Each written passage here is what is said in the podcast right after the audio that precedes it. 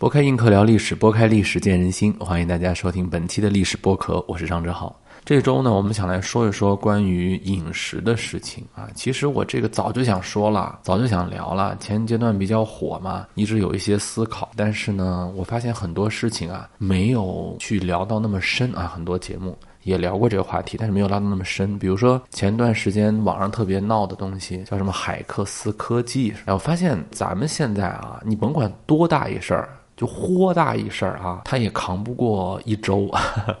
就再大一事儿，觉得哇，就不管是跟我们多么的密切相关、息息相关，跟我们的切身利益相关，没用啊。最多一周，有的可能就三天，这个事儿就没了。然后他也没有什么后续了，对吧？也没有什么后续。说这个食品安全问题，食品安全问题在曾经互联网还。不是像今天这个短视频时代的时候啊，就是已经是互联网时代了，但是还不是像今天这么火的时候，出过一个长期讨论的事件。那个时候讨论时间也不长，那会儿我们还说呢，说多大一新闻，也就是一两个月啊，个把个月，这半年就就没人讨论了。现在想一想，哇，那个时候已经很长了。当时是因为奶粉吧，我记得是。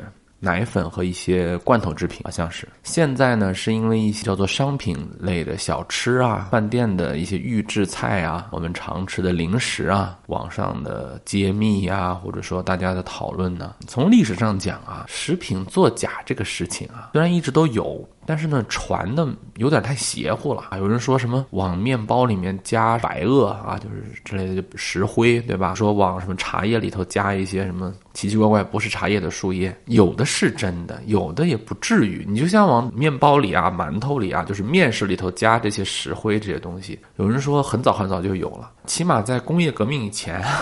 这个事情不是那么容易，真的不是那么容易。曾经有一个研究学者研究过这个事，就是非常认真的研究过这个事。你如果真的往面包里面加一些石灰啊什么的，可能做出来确实好看，但是它就跟普通的面包，外国人叫面包是吧？咱叫馒头，就咱咱那些面食的东西吧。你只要加进去，它就会口感变得特别的不一样。而且在十八世纪的那个时候啊。很多东西比我们想象的要便宜的多，它不用那样作假。你比如说这个海鲜吧，在十九世纪的英国的工人和老板签订合同的时候啊，会有一些记载，你今天能看得到的。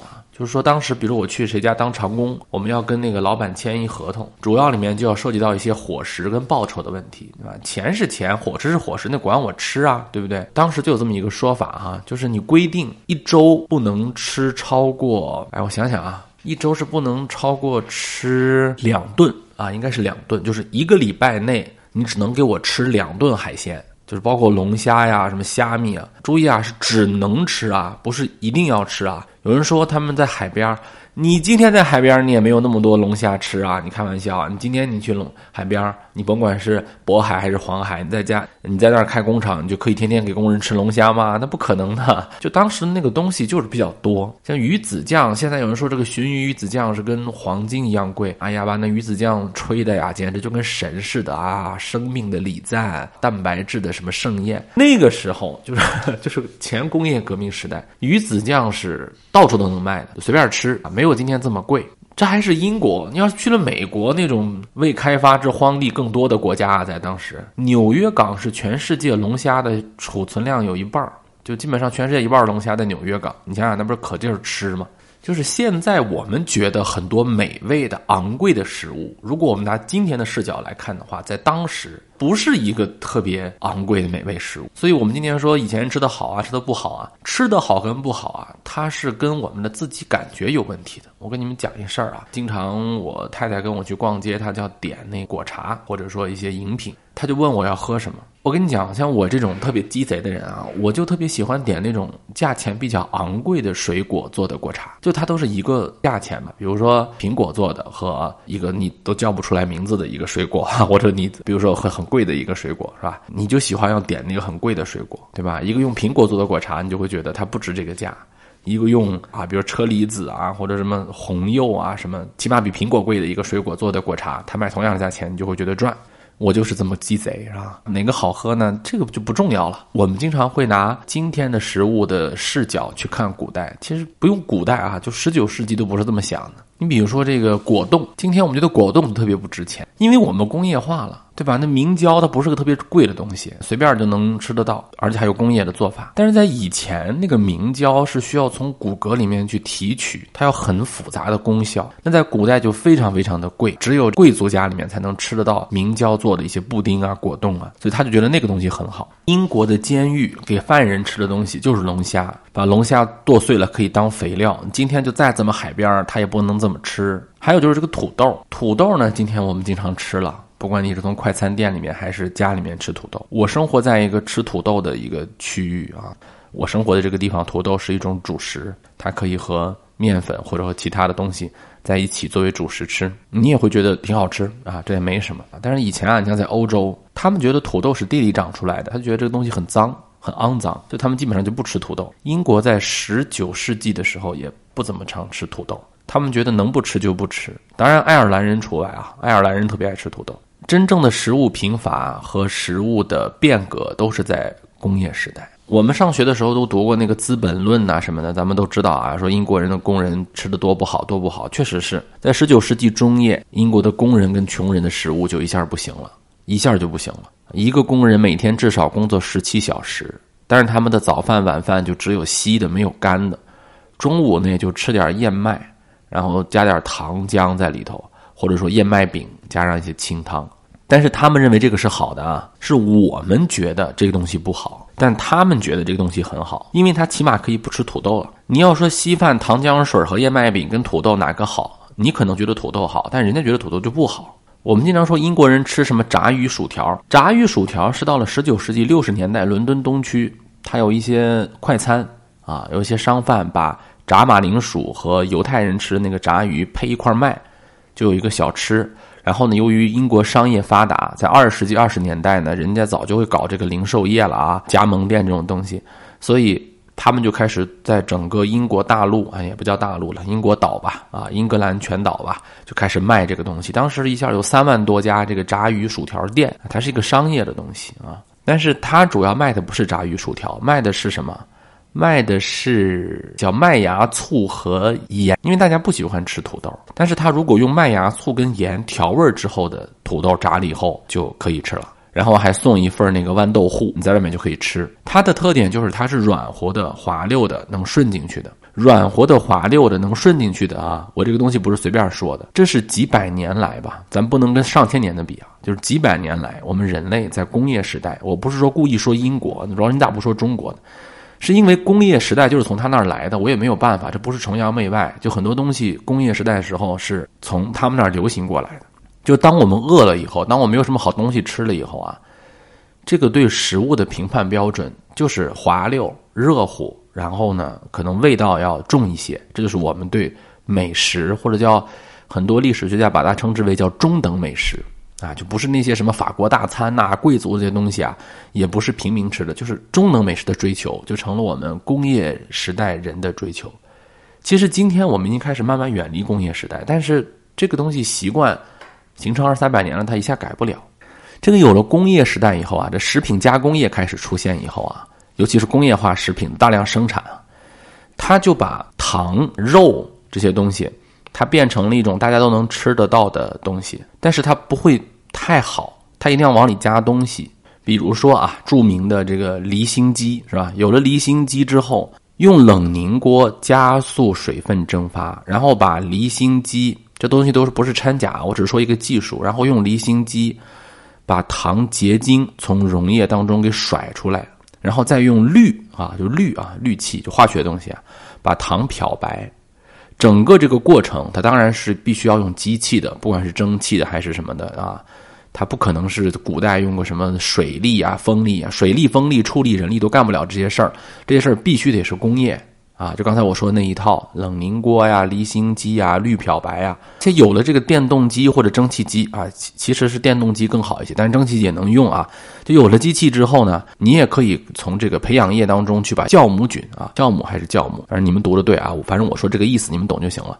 这个酵母、酵母啊，这反正这个母吧，它给分离出来，这样的话就可以把牛奶当中的什么奶油啊就分离出来了。十九世纪晚期，机械式冷冻。啊，我们说就是速冻，那我们就可以让把牛、猪集中屠宰，然后生产线上肢解，通过铁路、冷冻车运到各个城市。你这屠宰业，它不光是能吃到肉，它就把我们之前说到的那什么明胶啊、猪油啊、牛羊油啊，它就大规模生产出来了。以前这个是不可能大规模生产的，这是很难的。你比如说煮明胶，煮明胶如果有了一定的量，你是集中屠宰，你就有了集中的那个骨头，你就可以生产大量的明胶。你就可以用这个明胶来做果冻跟肉冻，以前就不行啊！以前你必须得是那种贵族家的厨房或者地主家的那种厨房，你才能去搞到那么多的猪骨头或者羊骨头，包括香肠、牛羊油一些一些碎肉啊，或者一些不好的东西啊，你可以装香肠或者怎怎么回事，就了副产品。但是这些东西以前它都只能在高级饮食当中才能用得到，现在它就比较进入平民化或者叫中层饮食了。总结一下，就是你看，多肉、多油、多糖，就是你只要让一般人吃的东西，就它包括这几个东西：多肉、多油、多糖，他就觉得这是好东西。这个东西起码你说健康不健康，那就搁一边了啊。但是多肉、多油、多糖，它会让你的饱腹感很强，让你觉得你吃的很实惠。如果你的调味料还能够大量的使用，那你就会觉得滋味有很多。就是从工业革命以来，基本上人类吃的都是一种。中等饮食，你肯定吧？什么时候都会有精英在吃高级饮食，有穷人在吃低端食物，这个咱们不用抬杠。但是，就是这种多肉、多油、多糖的中等饮食，已经开始占到全世界的三分之以上。如果从历史长河当中来看啊，工业对于食物它肯定是个好事儿。你虽然刚才听着好像特别的机械，不像在做饭，但是热乎的、软乎的、顺滑的，对吧？多肉的、多脂肪的、多糖的这样的东西。在工业革命以前，它就已经是奢侈食物了。但是现在呢，大部分人能吃得到，或者让更多人吃得到，在人类历史上这是第一次。怎么说呢？你至少每天能吃上一顿热乎饭，你这个食物不拉嗓子，它咽的时候比较顺滑，嘴里面的味道可以明显的品尝出来。你觉得这个要求很低是吧？但是在历史上，这就已经是很高的要求了。我们不能说从今天上吃的健康、吃的有机，那都是今天。而且今天我们所说的什么吃的健康、吃的有机，也是另一轮的这个食物加工业。